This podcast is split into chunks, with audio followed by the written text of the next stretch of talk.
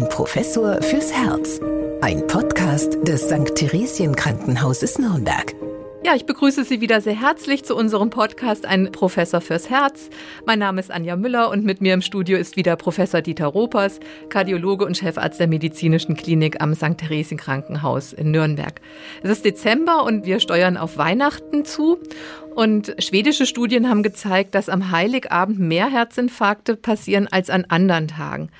Stimmt das, Herr Professor Ropers? Und wenn ja, warum ist denn das so? Also es gibt eben diese schwedischen Daten, äh, die gezeigt haben, dass am Heiligabend, und zwar tatsächlich am späten Abend gegen 22 Uhr, in diesem Kollektiv von 300.000 äh, Menschen mit Herzinfarkt dort äh, eine Überhäufigkeit registriert worden ist. Und das kann man sich sehr gut vorstellen, weil man kennt auch andere Daten, die ähnliches zeigen, wo man eben sieht, dass am Morgen äh, mehr Herzinfarkte auftreten als im Tagesverlauf. Ausnahme ist eben der Heiligabend und aber auch an Montagen und Dienstagen, also zu Wochenbeginn, treten mehr Herzinfarkte auf oder zum Beispiel nach dem Urlaub oder gegen Ende eines Urlaubs haben wir mehr Infarkte. Und das ist ein klarer Zusammenhang äh, zwischen Stress und Emotionen. Heiligabend zum Beispiel emotionaler Stress. Zu Beginn der Woche ist es dann möglicherweise die Herausforderung im Berufsleben, die eben dann Herzinfarkte auslösen können.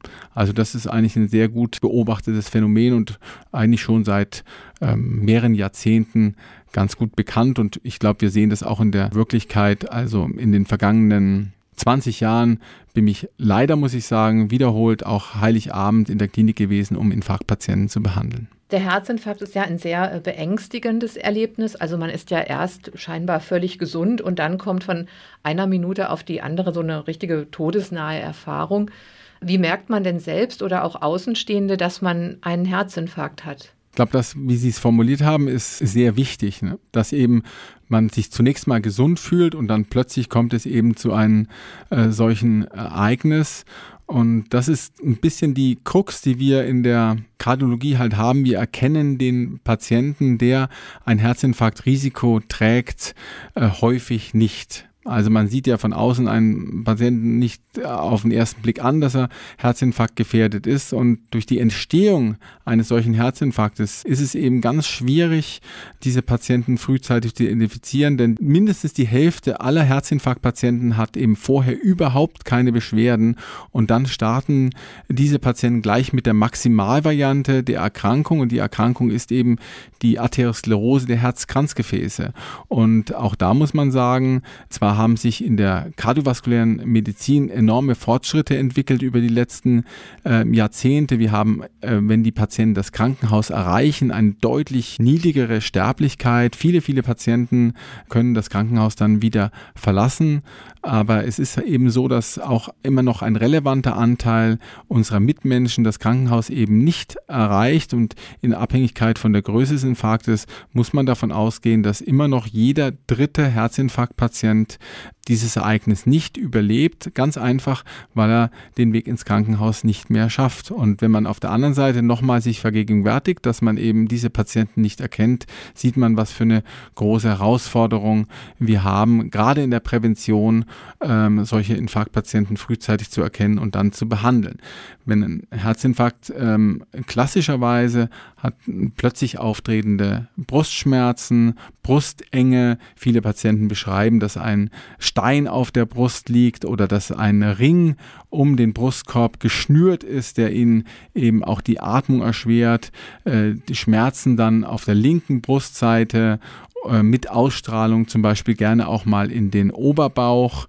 Ähm, es gibt immer wieder Patienten, die bekommen äh, akut Magenschmerzen und es ist tatsächlich eher ein Hinterwandinfarkt. Klassischerweise auch die Ausstrahlung in die linke Schulter oder den linken Arm oder aber auch in den Unterkiefer. Das sind so typische Beschwerden, ähm, die ähm, ein Infarktpatient angibt. Für den Außenstehenden ist es dann möglicherweise auch der Ausdruck des Patienten. Die sind natürlich sehr verängstigt ja, und berichten diese Symptomatik. Und das ist, glaube ich, für jeden, der einen solchen klassischen Infarkt erlebt, auch von denen, die eben mit dem Patienten vielleicht zusammenleben, ein sehr eindrucksvolles Symptombild und führt dann ja in der Regel auch dazu, dass die Patienten frühzeitig über den Notarzt in die Klinik gebracht werden. Leider, leider leider ist diese klassische Infarktsymptomatik gar nicht so häufig, wie man sich das vielleicht auch wünschen würde. Denn wenn es so eindeutig ist, dann gehen die Patienten früh ins Krankenhaus und werden dann auch äh, rechtzeitig adäquat behandelt.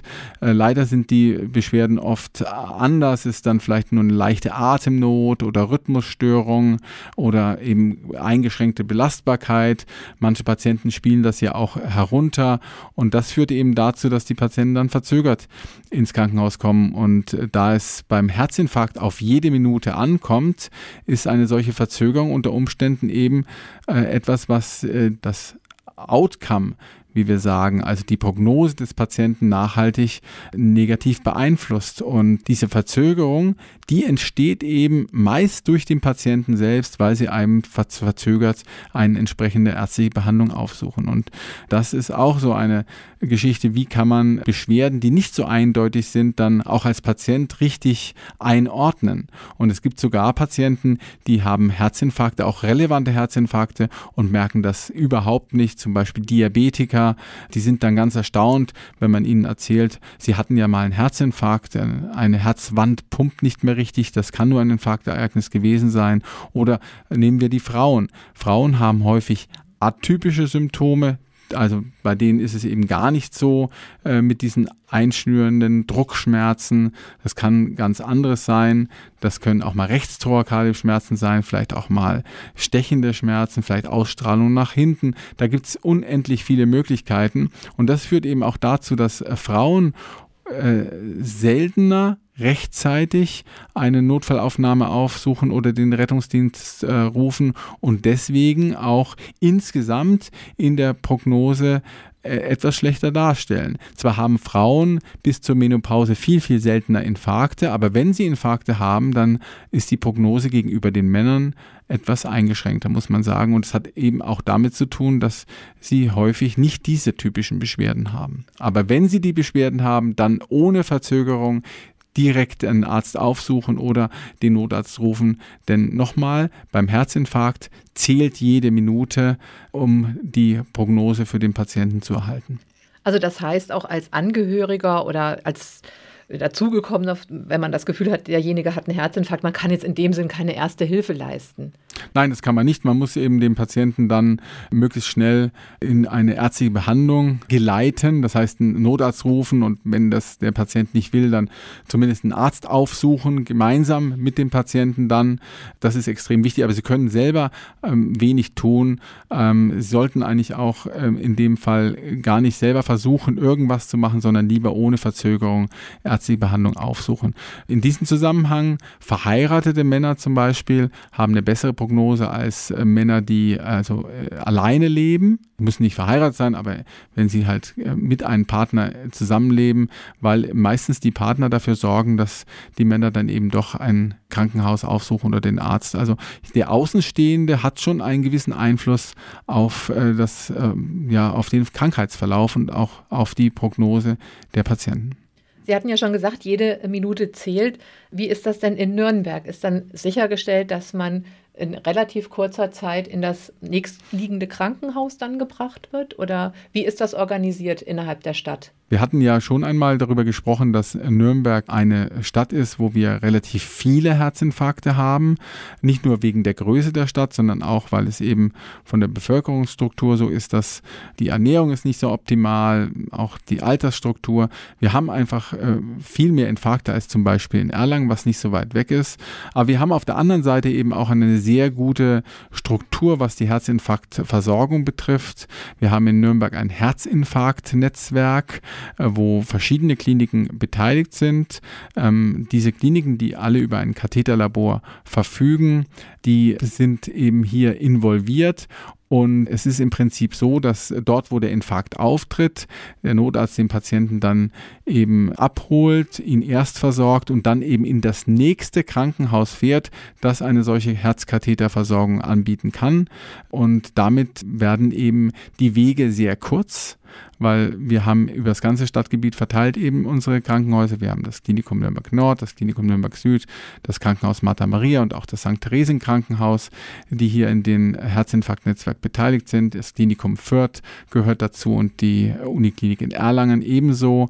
Und Sie sehen schon an der geografischen Verteilung, dass Sie eigentlich von jedem Punkt in Nürnberg sehr, sehr schnell ein entsprechendes Krankenhaus erreichen können und dann auch äh, so unmittelbar behandelt werden. Und es ist eben so, wenn äh, der Herzinfarkt hat ja als Grundlage ein verschlossenes Herzkranzgefäß. Also auch das Herz braucht ja sauerstoffreiches Blut und dieses sauerstoffreiche Blut, damit es funktionieren kann, bekommt es über die Herzkranzgefäße, also Arterien, die äh, über die Herzoberfläche laufen und dann kleine Seitenäste in den Herzmuskel abgeben.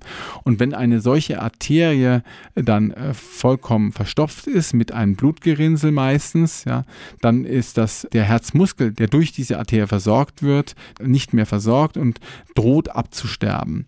Und äh, wenn man dort halt sehr schnell handelt und in kurzer Zeit dieses Blutgerinnsel auflöst, den Verschluss wieder eröffnet, ähm, dann erholt sich der Herzmuskel an der Stelle und dann ist der Patient eigentlich aus den Gröbsten raus. Und deswegen äh, zählt eben jede Minute und jede Minute Verzögerung wiederum ist eben ein Nachteil für den Patienten. Und in Nürnberg, äh, das kann ich sagen, vielleicht auch zur Beruhigung aller, sind wir wirklich exzellent aufgestellt, was die Dichte an, an Herzinfarktversorgungsmöglichkeiten Möglichkeiten betrifft. Sie haben ja schon davon gesprochen, dass wenn der Patient oder die Patientin ins Krankenhaus kommen, die kommen dann ins Herzkatheterlabor und da wird dieses verschlossene Gefäß wieder eröffnet und interessanterweise passiert das mit einem Ballon. Also es gibt äh, schon Unterschiede zwischen den Infarkten. Es gibt äh, die ganz großen Infarkte, die wir ST-Hebungsinfarkte nennen. Also die sieht man dann im Oberflächen-EKG schon, dass der Notarzt in, äh, ähm, im Rettungswagen schon schreibt.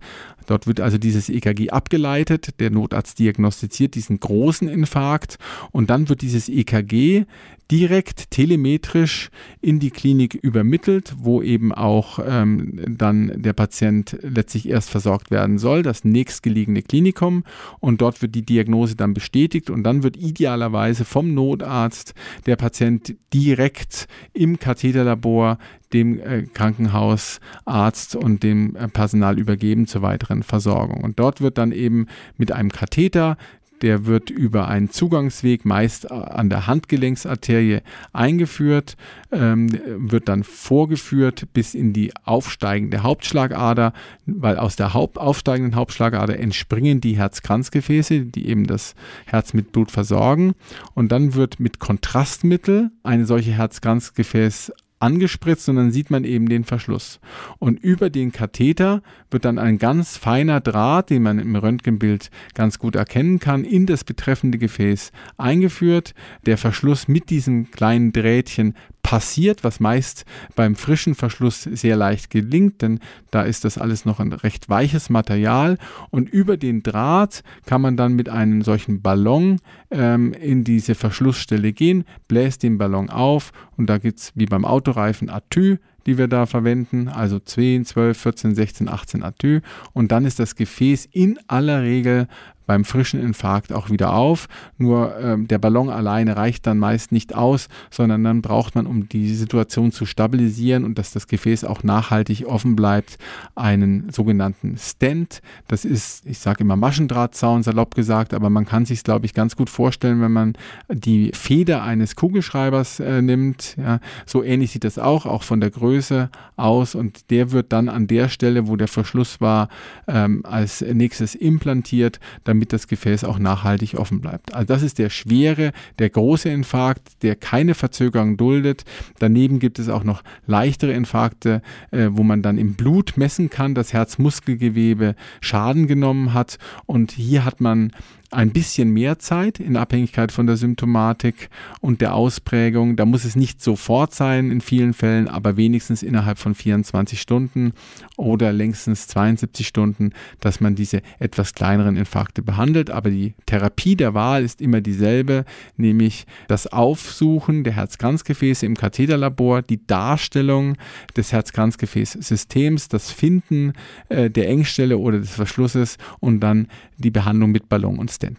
Und ist das sehr strapaziös für den Patienten, diese Behandlung? Es hängt natürlich davon ab, in welchen Zustand der Patient ins Krankenhaus und dann ins Katheterlabor kommt. Viele Patienten sind da durch den Infarkt sehr beeinträchtigt. Entweder haben sie noch starke Schmerzen, dann muss man das mit entsprechend hochwirksamen Schmerzmedikamenten behandeln oder der Kreislauf ist instabil, niedrige Blutdruckwerte, hohe Herzfrequenzen, die Patienten sind sehr besorgt, dann kann das auch ein sehr belastendes Erlebnis sein für einen solchen Patienten. Wenn der Patient aber stabil ist, ist es eigentlich eine ganz stabile Situation. Der Patient ist ja wach, er muss Atemkommandos befolgen, man kann sich ganz normal mit dem Patienten unterhalten und gegebenenfalls muss man das auch, wenn man dann einen Befund erhoben hat, gibt es äh, ja verschiedene Möglichkeiten der Therapie, die man mit dem Patienten dann idealerweise auch auf den Kathetertisch noch besprechen kann. Denn äh, bei manchen Patienten zum Beispiel ist der Befund so fortgeschritten, dass man mit einem Ballon und einem Stent nicht weiterkommt. Dann muss vielleicht ein Bypass-Operation erfolgen und auch das ist etwas, was man dann halt mit dem Patienten besprechen kann. Also im Grunde ist es eine sehr geordnete Untersuchung die, glaube ich, von den meisten Patienten auch so erlebt wird.